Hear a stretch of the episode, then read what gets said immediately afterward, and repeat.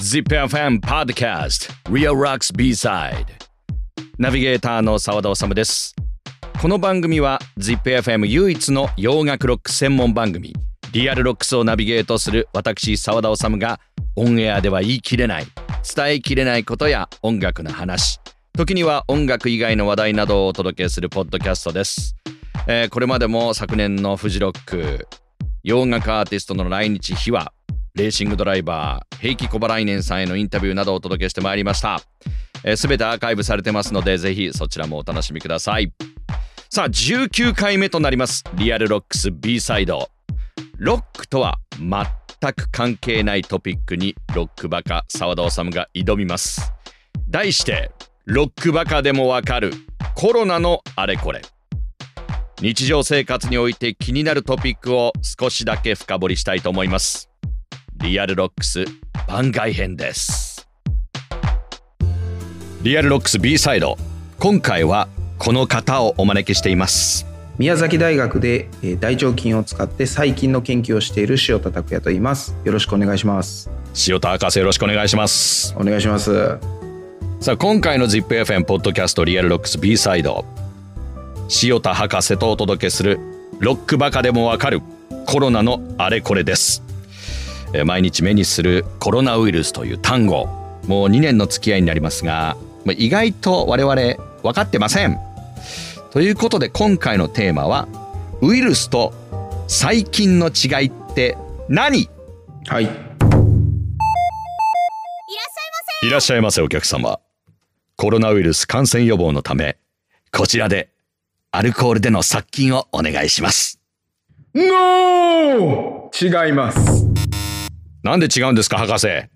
えっとですね、今、おさむさんはアルコールでの殺菌をお願いしますと言いましたね。これでもお店でよく耳にすること言ったんですよ。はい。そうなんですけど、うん、えっと、生物的に言うと、ウイルスは菌じゃないんで、はい、殺菌っていうのは結構おかしいんですよね。ウイルスは菌じゃない。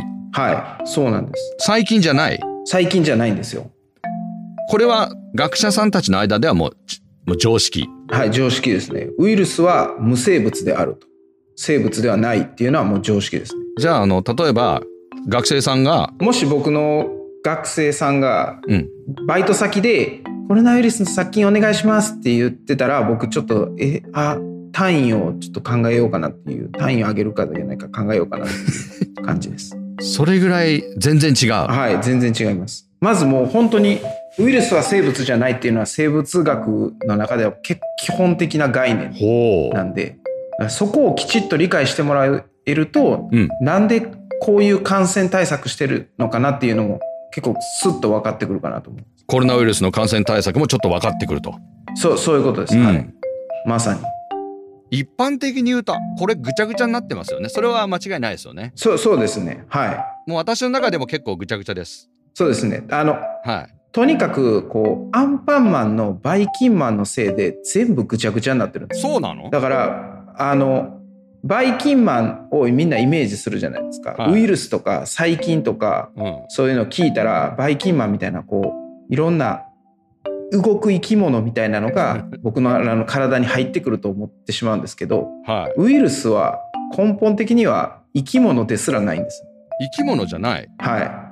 で、えっと、ウイルスっていうのは、まあ、生物じゃないと。じゃあそもそもじゃあ生物は何やねんっていう。生物とは何なんだっていう話なんですけど、うん、生物。生物って、まあ、結局はこう DNA という遺伝子をずっと受け継いでいくっていう。そのためだけに存在してるんですよ実は。なんで太古に存在してる細菌例えば僕が研究してる大腸菌も人も、はい、同じ成分からできてる DNA というのをこう受け継いでいくことによってこのままずっと存在している。この世界、うん、でじゃあなんでどうやって受け継いでるかっていうと僕らの体はこう外からいろんな栄養素を取り込んでそのエネルギーを使って DNA とかを倍に増やしてそれを子孫に受け渡してどんどん反映していくことができる。じゃあウイルスはどうかっていうとウイルスはそのままいるだけじゃ DNA をとか RNA を持ってるんですけど、はい、RNA はまた今度ちょっと時間がある時また今度それはね。かなと思うんですけど、ええ、そういう遺伝情報を本人は倍に増やすことができないんですよ。じゃあどうやって倍に増やすかっていうと実はこうコロナウイルスは我々に感染しますよね。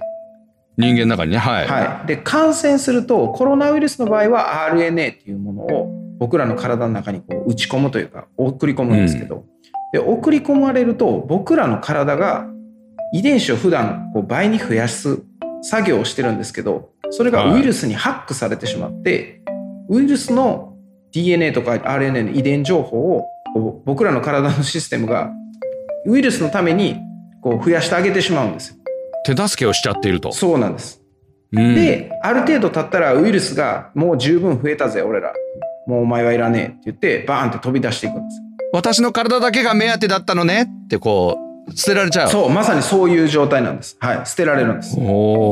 でそれがどんどんつながっていくんで、はい、極論言うと例えばコロナウイルスは人から人に感染するウイルスなんですけど、ええ、人と人の接点がなくなればウイルスは環境中に存在してるだけでは倍には増えれないんです。うん、で例えば環境中に存在してると太陽の光とか当たると紫外線じゃないですか。はい、とかで、感染する力を失ってしまうんで、はい、例えばコロナウイルスが流行り始めた一番最初の時って人の流れを8割削減してくださいとか言われたじゃないですか。ありましたね。はいはい。はい、人流8割削減って言って、8割おじさんとか言われてたじゃないですか。うん、で、あの時はなどういう理論だったかというと、人と人が接することがなければ、ウイルスが次に次にとかつながっていかないんで、そのつながりを断つために人の関わりを減らしてください。